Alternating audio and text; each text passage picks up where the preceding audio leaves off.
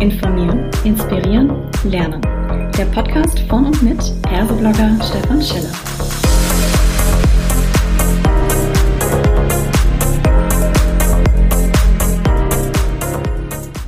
Hallo und herzlich willkommen zu einer weiteren Ausgabe von Klartext HR.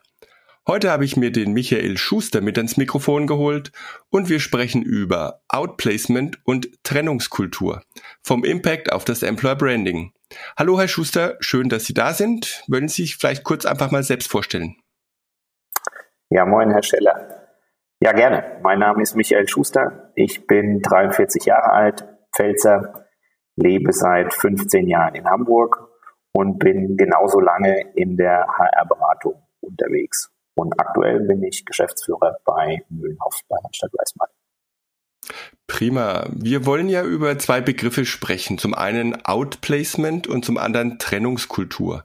Ich glaube, da macht es Sinn für die Hörerinnen und Hörer erstmal zu definieren, was genau verstehen Sie denn unter Outplacement oder Trennungskultur? Ja, Outplacement vielleicht als erstes. Outplacement beschreibt die Dienstleistung, die im Zuge einer beruflichen Neuorientierung einen Menschen in seine neue berufliche Zukunft begleitet. Und Trennungskultur ist, wenn man so will, die unternehmerische Perspektive, die Summe aller Maßnahmen, die dazu beitragen, dass Organisationen oder Unternehmen äh, mit solchen Trennungen einen zielführenden Umgang haben. Mhm. Das ist jetzt sehr spannend. Als ich den Begriff Outplacement und Outplacement Beratung zum ersten Mal gehört habe, hatte ich eine ganz andere Vorstellung, weil Outplacement war für mich Kündigung und wenn ich Outplacement Beratung höre, habe ich eher gedacht, es geht um eine reine Dienstleistung, die einem Unternehmen zuteil wird, damit sozusagen die Kündigungen möglichst vorteilhaft fürs Unternehmen ablaufen. Also dass man beispielsweise wenig Abfindungen und ähnliches zahlen muss. Jetzt hatten Sie gesagt, es gibt da auch eine Dienstleistung in diesem Rahmen, die sich in Richtung der Arbeitnehmenden widmet.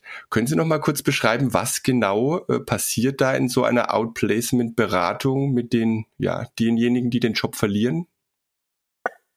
Ja, gerne. Vielleicht vorab, also Ihre, Ihre Einschätzung ist da gar nicht so falsch. Es ist kein Entweder-Oder. Ja, also Outplacement hilft zum einen äh, dem, dem Unternehmen, der Organisation eben diesen Trennungsprozess tatsächlich auch zu realisieren und ja, so positiv, so schmerzfrei wie irgend möglich zu gestalten aus der Unternehmenssicht.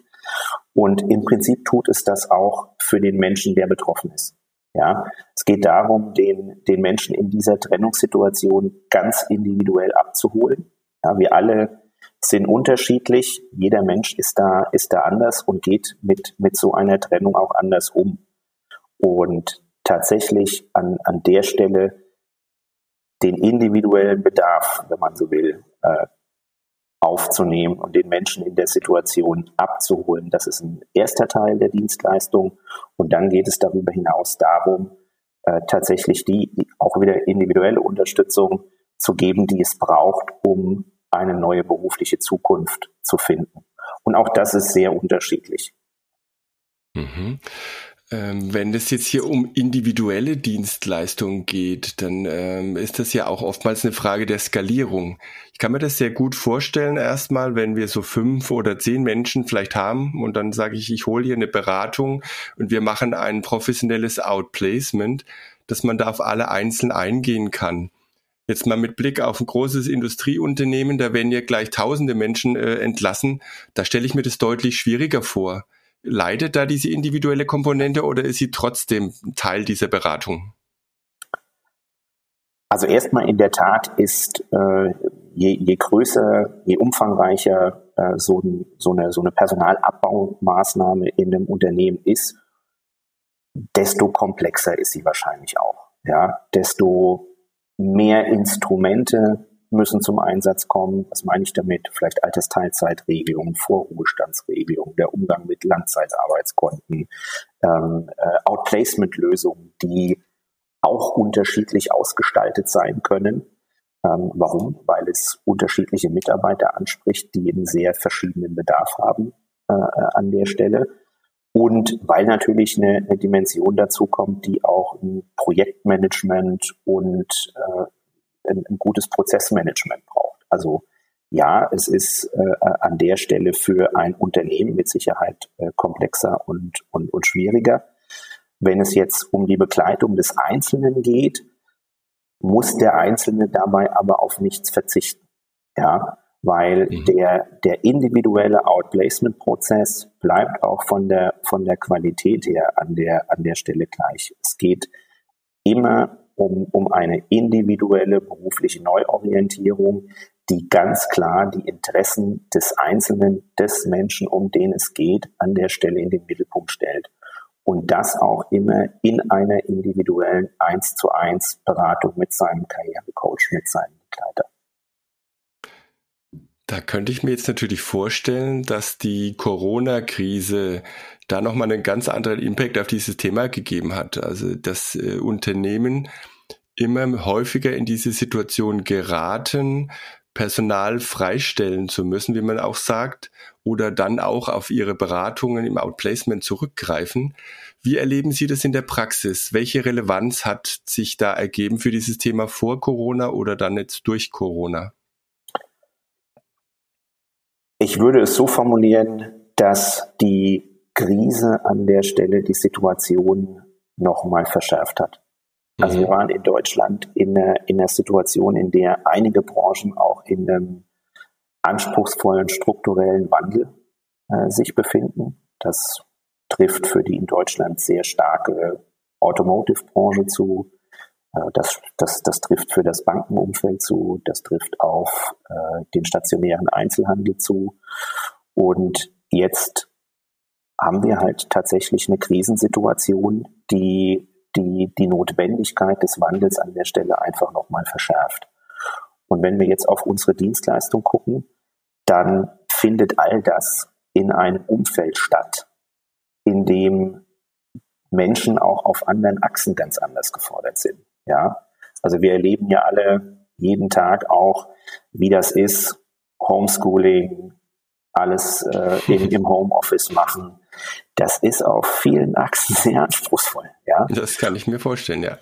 Und in diesem Setting, wenn wir uns da jetzt vorstellen, ähm, sich konfrontiert damit zu sehen oder dem Risiko ausgesetzt zu sein, den eigenen Arbeitsplatz zu verlieren oder ihn sogar zu verlieren, und mit all den anderen Herausforderungen auch noch zeitgleich umzugehen. Das ja, potenziert, wenn man so will, die, die Herausforderungen eben auch nochmal. Ja, und das nehmen mhm. wir durchaus auch in der Begleitung der, der Menschen in der Situation wahr. Ja, dass wir durchaus an, an der Stelle auch uns in Auffangsituationen sehen, wo es darum geht, äh, den, den Menschen auch so wieder ein Stückchen abzuholen, aufzurichten, ihn, ihn ja, äh, fit zu machen, sich auch wieder mit seiner, mit seiner beruflichen Neuorientierung dann auseinandersetzen zu können. Ja, weil die, das Umfeld, in dem er im Moment agiert, eben auch ein sehr unsicheres ist über den Arbeitsplatzverlust hinaus. Richtig, also ich, ich kann mir auch vorstellen, dass durchaus weniger Unternehmen gerade am Rekrutieren sind, so dass die Möglichkeiten, wo diese Personen dann eine neue Anstellung finden, auch durch die Krise ein zusätzliches Problem quasi jetzt mit darstellen, dass es einfach weniger sind. Ne? Die eine Frage, die sich mir auch noch aufdrängt. Ich könnte mir vorstellen, dass vor der Corona-Krise sehr viel ihrer Dienstleistungen vor Ort auch menschennah geleistet wurde.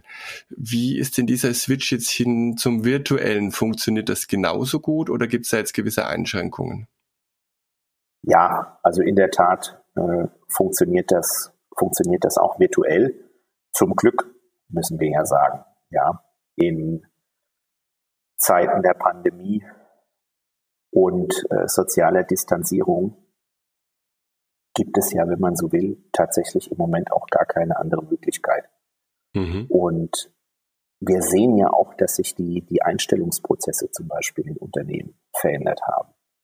Also im Moment finden Recruiting-Prozesse über Telefoninterviews, Online-Konferenzen, Videochats, äh, Online-Assessments und, und ähnliches statt. Und äh, auch, auch Onboarding-Prozesse im Übrigen fun funktionieren genauso.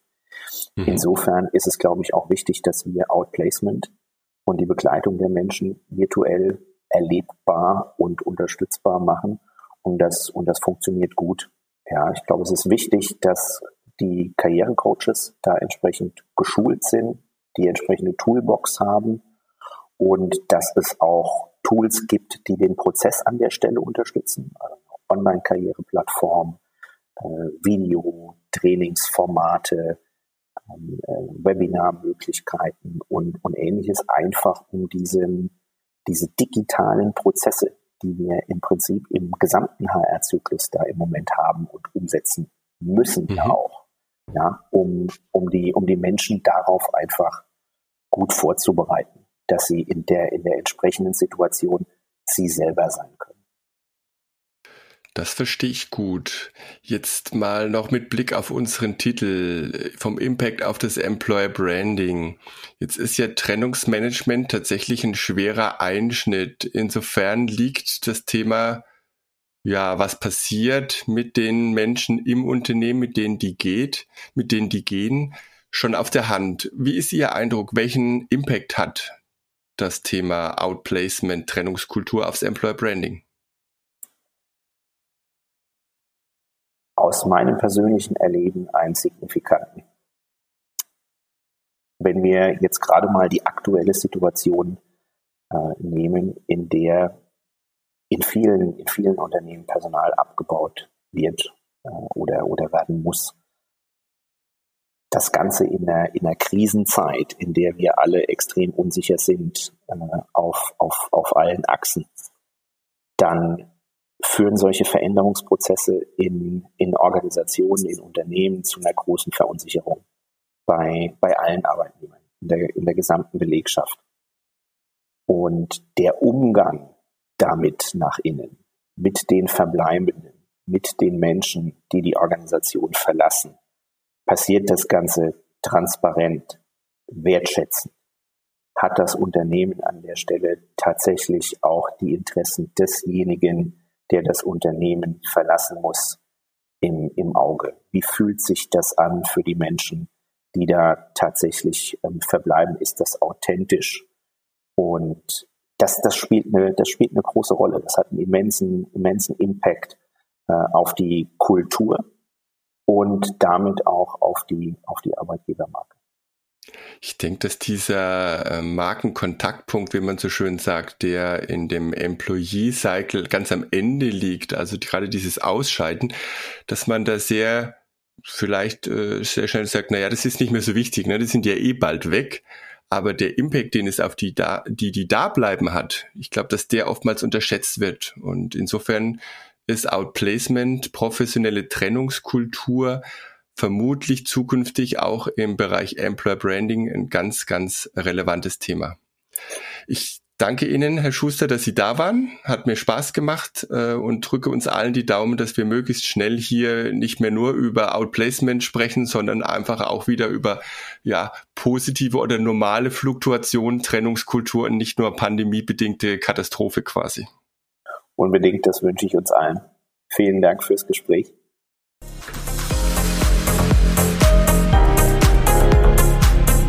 Das war eine weitere Folge Klartext HR. Informieren, inspirieren, lernen. Der Podcast von und mit Perseblogger Stefan Scheller.